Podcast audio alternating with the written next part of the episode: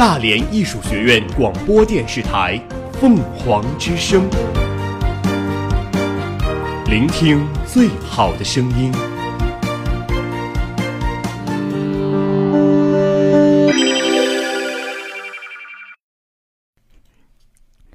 今日天气：今天大连晴天，最高温度十八摄氏度，最低温度十二摄氏度，西南风四到五级，空气质量优。大连市气象局发布了大风蓝色预警，请各位同学多加注意。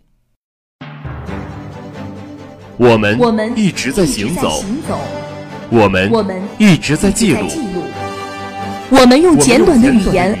涵盖大量的新闻资讯涵盖大。量的新闻资讯。凤凰早新闻，凤凰早新闻，感受传播的力量。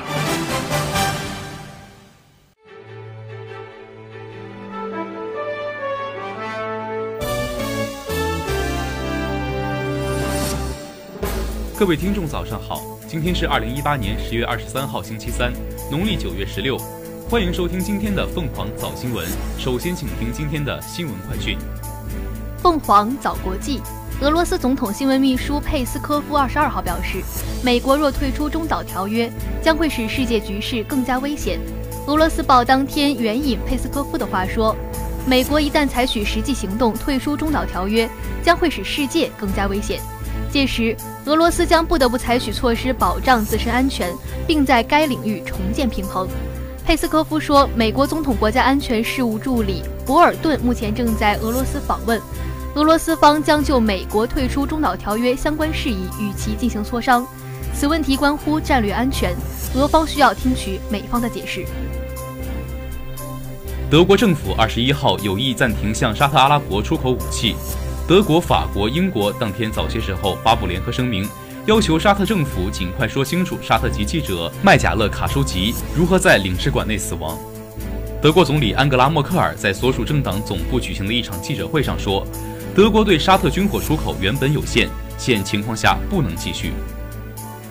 中新网十月二十三号电，据外媒报道，当地时间二十二号，美国国家飓风中心称，目前位于太平洋东部的飓风薇拉已升级为极度危险的五级飓风，预计将在二十三号晚间至二十四号凌晨在墨西哥西部海岸登陆。中新网十月二十三号电，据美国侨报网报道，美国中期选举临近，由美国全国广播公司新闻和《华尔街日报》进行的最新民调显示，尽管在可能投票的选民中，民主党的支持率和领先率共九个百分点，但美国总统特朗普的支持率仍然创下新高。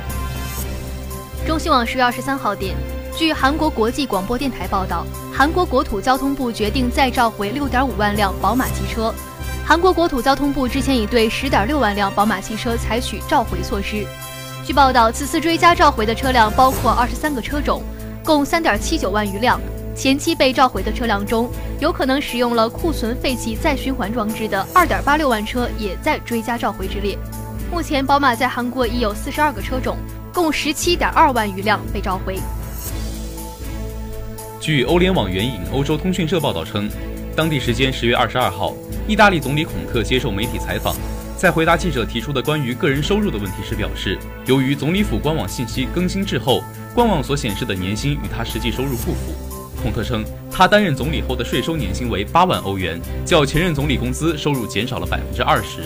英国工业联合会二十一号警告，英国脱离欧洲联盟的谈判如果再无进展，英国多数企业在今年圣诞节前将不得不启动应急方案，包括削减就业岗位、调整供应链至国外、增加库存以及外迁生产和服务。欧盟峰会十八号在比利时首都布鲁塞尔闭幕，英国与欧盟谈判备受关注的脱欧协议依然没有取得突破。因而加剧业界对英国无协议脱欧的担忧。届时，英国出口商品面临高额关税，人员和物资进出将会受到限制。We are fighting for justice. We are fighting for freedom. We are fighting for peace to our people. And we will not give up until we achieve these things. 英国工业联合会负责人卡罗琳·菲尔贝说：“情况紧急，谈判进展远远不能解决企业面临的现实问题。除非十二月敲定脱欧协议，否则英国多数企业将不得不启动应急方案。”英国定于明年三月正式脱欧。由于刚刚结束的欧盟峰会期间脱欧谈判进展乏力，欧盟决定不再举行十一月特别峰会。欧盟十二月例行峰会因而被视为英国与欧盟达成脱欧协议的最后机会。英国工业联合会对二百三十六家成员企业所做出的最新调查显示，如果脱欧谈判十二月仍然没有突破，百分之八十二的企业将采取应急措施。另外，百分之八十的成员认为脱欧谈判拖沓已影响企业投资，这一数据一年前为百分之三十六。同时，百分之六十六的企业认为脱欧影响英国对企业投资的吸引力。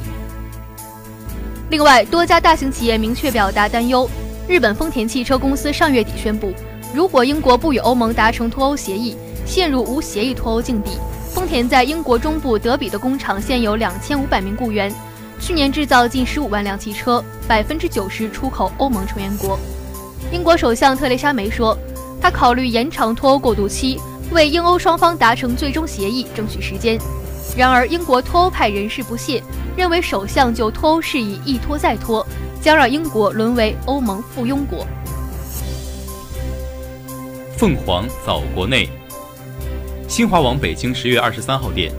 据教育部网站消息，二十三号，中共中央组织在北京大学宣布了中共中央、国务院的任命决定，邱水平任北京大学党委书记，郝平由北京大学党委书记转任校长。林建华不再担任北京大学校长职务。昨日，全国人大常委会初次审议药品管理修正法案，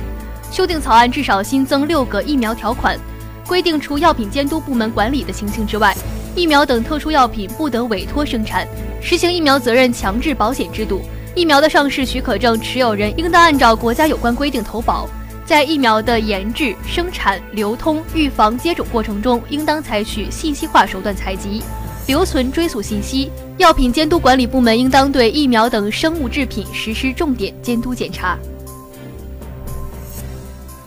中新网十月二十三号电，二十三号，工信部运营监测协调副局长黄立斌在国新办发布会上表示，工信部鼓励大企业向中小企业开放创新研发等资源，引导大中小企业融通发展的产业生态。黄立斌表示，近年来，国务院在推动中小企业发展方面出台了一系列改革的措施政策，包括推进放管服改革，优化企业的营商环境，扩大各项政策的惠及面。下一步，工信部将从四方面推进中小企业发展。据新华社电，港珠澳大桥管理局十九号晚发布消息称，港珠澳大桥将于二零一八年十月二十四号上午九点正式通车。港珠澳大桥管理局发布了《港珠澳大桥通行指南》，对大桥路线、车辆通行、三地口岸通关、通行收费、安全保障、配套服务等方面进行了详细介绍。新华社日内瓦十月二十二号电，近日，多位国际组织负责人对即将举办的首届中国国际进口博览会表示欢迎，认为此举体现出中国助力全球各经济体共享全球贸易成果的担当。新华社北京十月二十二号电，国务院总理李克强十月二十二号主持召开国务院常务会议，部署根据督查发现和企业关切的问题，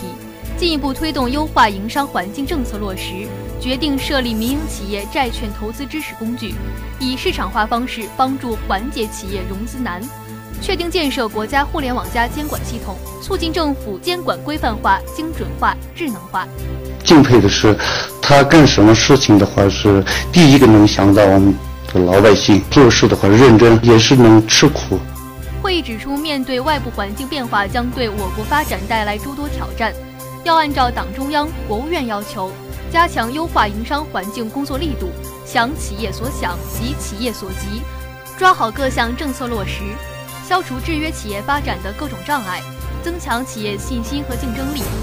要进一步减少社会资本市场准入限制，年底前修订完成并全面实施新版市场准入负面清单，推动非进即入普遍落实。明年三月底前全面清理取消外商投资准入负面清单对外投资设置的准入限制，实现内外资准入标准一致。二要进一步压减行政许可等事项，全面清理现有许可事项。明年三月底前修订公布新的行政许可事项清单。清单外许可一律视作违规审批。三要进一步简化企业投资审批，在试点基础上，明年在全国开展全流程、全覆盖工程建设项目审批制度改革，全部实现各类投资审批在线并联办理。年底前提出优化企业注销流程的改革措施。四要进一步减轻企业税费负担，抓紧研究提出继续降低企业税负和降低社保费率的具体办法。年底前全面实现货车年审、年检和尾气排放一次检测、一次收费。在取消百分之十以上实行强制性认证产品种类，或改为以自我声明方式实施。加强教育、医疗、公证、公章刻制等服务收费监管，开展行业协会商会收费检查。五要进一步提高政务服务效能，加快推进政务服务标准化，精简行政处罚事项，制定规范自由裁量权的办法，坚决纠正执法随意、一刀切执法等现象。为完善事中事后监管，加强和创新双随机、一公开等监管方式，会议决定依托国家政务服务平台建设互联网加监管系统。强化对地方和部门监管工作的监督，实现对监管的监管，并通过归集共享各类相关数据，及早发现防范苗头性和跨行业、跨区域风险。会议要求加强工程推进统筹协调，确保明年九月底前与国家政务服务平台同步上线运行。凤凰早民生，中新网十月二十三号电，据中央气象台网站消息。二十四号至二十七号将有一股中等强度冷空气自西向东影响我国大部地区，气温普遍下降四到八摄氏度。二十三号至二十六号，南方地区多阴雨天气，其中云南南部、华南中西部、江南等地的部分地区有中到大雨，云南南部、广西西部等地区有局部暴雨。目前，中通快递公告称，将调整全国到上海地区的快递费用。调整幅度由当地服务网点结合各自实际情况实施。紧接着，圆通、申通和韵达等快递公司也宣布将对全网各网点到达上海地区的快件派送费上调零点五元一件。至此，三通一达基本都上调了今年的快递派件费用。经过上海市浦东新区两级追逃办的不懈努力，职务犯罪嫌疑人张永福到浦东新区监察委员会主动投案。截至目前。关于敦促职务犯罪案件境外在逃人员投案自首的公告发布以后，上海市主动投案的外逃职务犯罪嫌疑人已有三名。自敦促外逃人员自首公告公布两月以来，已形成自首连锁反应。中新网十月二十三号电，据生态环境部微信公众号消息，中央第三环境保护督察组二十三号向黑龙江省反馈回头看及专项督查情况时指出，黑龙江省一些地方和部门担当意识不强。工作作风不实，甚至敷衍整改、表面整改、假装整改，农业农村污染治理力度不大，农村环境污染问题突出。中新社葫芦岛十月二十三号电，记者二十三号从葫芦岛市宣传委获悉，湖南籍运沙船湘安化机三六九九轮十一名船员在失联两日后，终于传来消息。截止二十三号十三点零七分，已有一名船员成功获救，目前生命体征平稳，另外十名船员还在救援当中。中新网十月二十三号电，近日有媒体报道，成都一小区部分业主认为基站有辐射，拒绝增基站，甚至破坏基站设施，企业联手停止小区电信服务。对于此事，工信部回应称，入网使用的通信设备都是严格符合国家环保标准的，运营企业在建基站的时候，也都会对这个基站对周围的辐射情况进行环评。中新社石家庄十月二十三号电，河北省公安厅二十三号通报。邯郸市魏县公安局经过近半年的缜密侦查，一举打掉一个网上开设赌场的犯罪团伙，抓获犯罪嫌疑人四十四人，冻结银行账户四百零二个，冻结资金三千五百余万元。据魏县公安局网安大队长王永亮介绍，经过后期侦查发现，该网络代理涉及全国二十九个省、自治区、直辖市，涉案人员众多，而网站是境外赌博公司开设。服务器也在国外。警方通报，今年春天，魏县公安局在工作中发现有人在网上开设赌场，收取抽头费、手续费。对此，警方高度重视，抽调二十余精干警力组成专案组，对案件展开侦查。侦查发现，魏县籍妇女张某有组织人员在网上参赌嫌疑。随着侦查的深入，张某等三人先后落网。其中，张某交代了在网上开设赌场。并成为邯郸总代理，负责招揽赌博人员加入的犯罪事实。这些会员几乎每天都在该网站上参与赌博，累计赌资超过五亿元。张某负责每名会员的具体账目转入和转出，从中收取手续费和非法牟利。犯罪嫌疑人张某还交代，其丈夫刘某前两年成为某赌博网站的邯郸地区代理。二零一二年十月，刘某被关押后，张某继续维持该网站代理，并从中抽头渔利。截至案发，张某、刘某两人共发展参加赌博人员二百八十九人，从中获利一百六十万元。根据犯罪嫌疑人的交代，办案民警赴北京、云南、西藏、四川、陕西、山西、河南等市，找到参与赌博人员九十一人，抓获四十一人。同时，办案民警远赴云南，冻结部分赌博人员开户银行资金三千五百余万元。截至目前，魏县警方已经刑事拘留二十一人，网上追逃二十九人，该案正在进一步调查中。凤凰早天下，中国的自然保护区是世界上规模最大的保护区之一。截至二零一七年，其陆域面积占陆域国土面积的百分之十四点八六。在一片片资源丰富、风景优美的保护区土地上，大量珍贵稀有的动植物得以栖息生长，同时。人类活动在保护区内也被管理得更加严格和规范，对违法经营商业活动，商业部门则坚决亮起了红灯。中新网十月二十三号电，据台湾联合报报道，台铁普悠玛列车二十一号出轨翻覆，造成十八死一百九十伤，尤姓司机被法院裁定交保释金五十万元新台币。台湾铁道专家提出质疑，事故发生二十四小时后，很快看到初步的简单肇事原因被提出来。例如严重超速，列车自动保护系统被关闭。新华社上海十月二十三号电，近日有家长举报上海民办中学新学校食堂发现过期的番茄、洋葱等食材，食堂供应商为上海一乐食食品科技有限公司。上海市食药监局、市教委二十三号公布的信息显示，上海怡乐食食品科技有限公司被立案调查，学校校长被免去职务。经河南驻马店市中级人民法院依法审理，备受社会关注的河南密阳十一点十一灭门案作出一审判决，被告人蔡秋生犯故意杀人罪，判处死刑，剥夺政治权利终身。被告人蔡秋生及其法定代理人蔡有法赔偿附带民事诉讼原告人周景、周平、周改、周俊与耶路经济损失十一万一。千九百九十四元。穿工作服的出租车司机敷着面膜在开车，车身有浙江临海古城汽车出租车司机的字样。十月十九号晚起，这张照片在网上流传。澎湃新闻二十三号从事发地点浙江临海市古城交警队中获悉，交警二十二号下午已对他和所在公司负责人进行约谈，因开车敷面膜存在安全隐患，陈奕群被在单位内部通报并处以停运三天。北京十月二十二号电。为改善小微企业和民营企业融资环境，人民银行今年六月增加了再贷款和再贴现额度一千五百亿元。二十二号决定在此基础上再增加再贷款额度和再贴现额度一千五百亿元，精准滴灌功能，支持金融机构扩大对小微民营企业的信贷投放。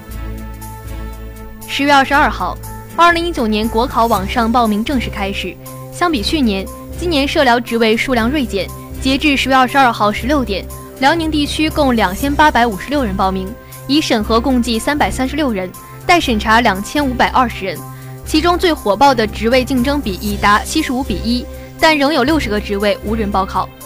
目前辽宁地区竞争最激烈的前十个职位中，报名人数最多的是国家税务局大连市中山区税务局，已报名一百二十一人，招考两人。报名人数暂时排在第二位的是沈阳铁路公安局，报名人数为八十六人。排在第三位的国家税务总局辽宁省税务局有七十五人报名。此外，国家税务总局营口市西市区税务局和沈阳桃仙机场海关分别有七十五人、五十六人报名，均招考一人。国家税务局营口市西市区税务局暂列辽宁地区竞争最激烈职位。分析竞争人数较多的职位，大多报考条件相对要求较低，工作地点较好，因而备受考生关注程度高。与往年一样，虽然有很多职位竞争激烈，但仍然有较多职位报名遇冷。截至昨天十六点，辽宁地区仍有六十个职位无人报名，这与部分职位报名条件要求高、工作地点偏远、工作条件艰苦等有很大关系。科信公考研究院院长王伟表示，由于目前只是报名第一天，大多数考生仍处于观望状态，因此建议考生可以先将报考资料准备好，随时关注报名情况，可晚几天报名。按照以往经验。通常第七天和第八天是报名的高峰期，考生可以过了高峰期之后再报名，但不建议考生在最后一天报名，因为一旦审核没有通过，重新报名可能错过很多报名时间。凤凰早校园，十月十九号下午，大连艺术学院与辽宁省作家协会首期戏剧影视文学专业开班式在大连举行，同时。大连艺术学院以应用型人才为培养目的的创意写作工坊的三个一加一模式也正式启动。据悉，这种由省级作家协会合作方式进大学当导师的办法，在全国尚属首例。据介绍，创意写作工坊是指以创意写作实践、创意写作授课研讨作为方向的一种新的教育方法，起源于欧美高校。中国高校在这方面授课建成还处于起步阶段，国内主流高校近几年先后开办了此类课程，面向的招生培养对象多是研究生。此次大连艺术学院先行一步，在本科专业就尝试开办此项课程。大连艺术学院博士生导师张小梅介绍说，之所以有底气开办这种面向本科教育的专业。一方面是因为我们有长期面向实践的创新创业教育与教学的经历与经验，同时还有辽宁省作家协会组织的作家群体导师的指导。去年九月，戏剧影视文学专业经辽宁省教育厅的批准设立，今年面向全国招生。由于学院在社会上的良好声誉与社会对文学写作人才的广泛需要，这个专业十分火爆。学院董事长王贤俊说：“事业靠人奋斗，改革需要探索。”既然一些高校在创意写作工坊的方面的教育取得进展，我们也愿意大胆尝试，而且我们有底气、有能力办好这样的专业，为社会发展与人才成长尽学校的培养之力。有幸聆听韩春燕老师授课的同学们纷纷表示，将会珍惜与作家面对面的学习机会，争取在写作方面受益多多，大有长进。期待四年之后，他们可以妙笔生花，写出优秀的文学作品。以上就是今天新闻快讯的全部内容。主播李思萌、李碧霄，下面您将听到凤凰早新闻热点转评。我想我是病了，什么症状啊？我每分钟都想看见他，每时每刻都在等着他的声音，身边发生的一切都要他来见证。我对他有一种强烈的依赖。这就这是相思病啊，大概是吧。我今天一天没有看到他，我就心情沮丧，注意力不集中，连饭都吃不下。他是谁呀？是我的手机。放下手机，用心看看身边的风景，远离电子产品依赖症，不要被电子产品绑架了你的生活。集结焦点资讯，同步媒体热评。集结焦点资讯，同步媒体热评。凤凰早新闻热点转评。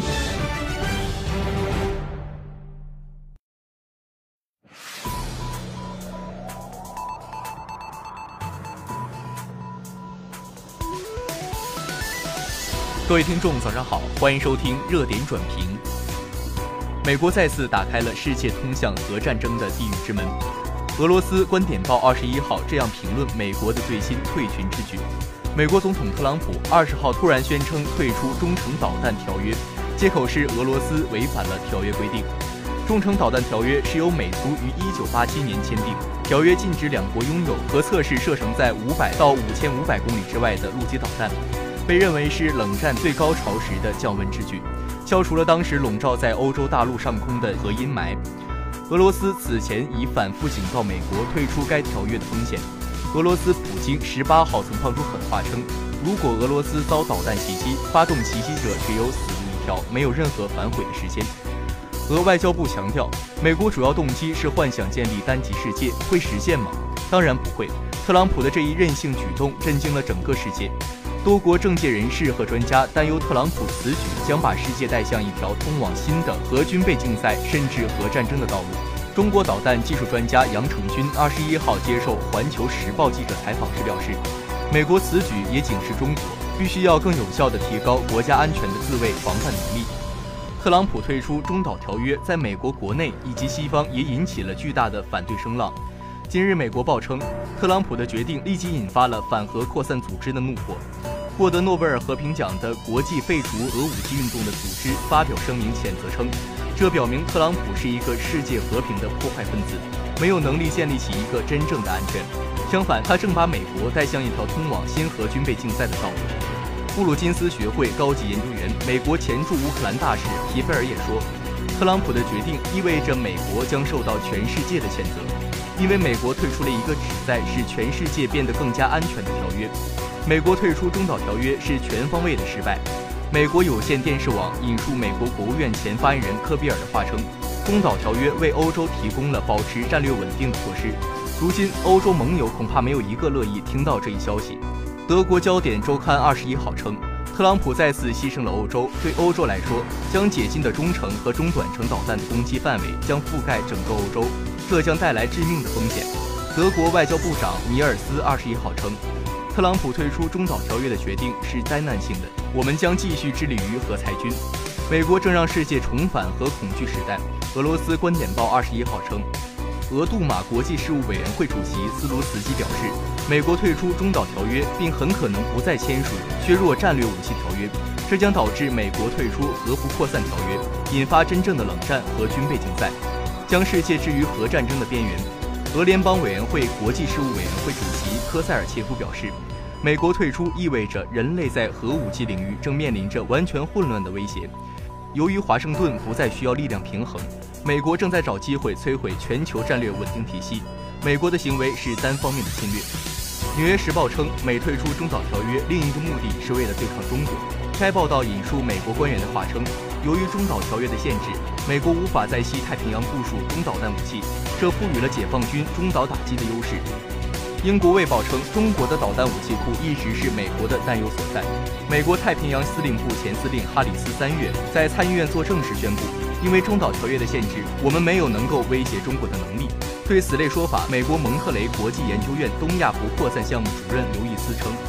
所谓中国因素就是胡扯。中导条约没有禁止海基和空基导弹武器系统，也没有禁止韩国、日本研发导弹。如果中国真是一个问题，美国及其盟国可能早就采取行动。”美国国务院前高级官员贝尔警告说：“今后朝鲜有什么理由去相信与这位总统达成的任何交易呢？”特朗普暴走将给东亚安全带来阴影。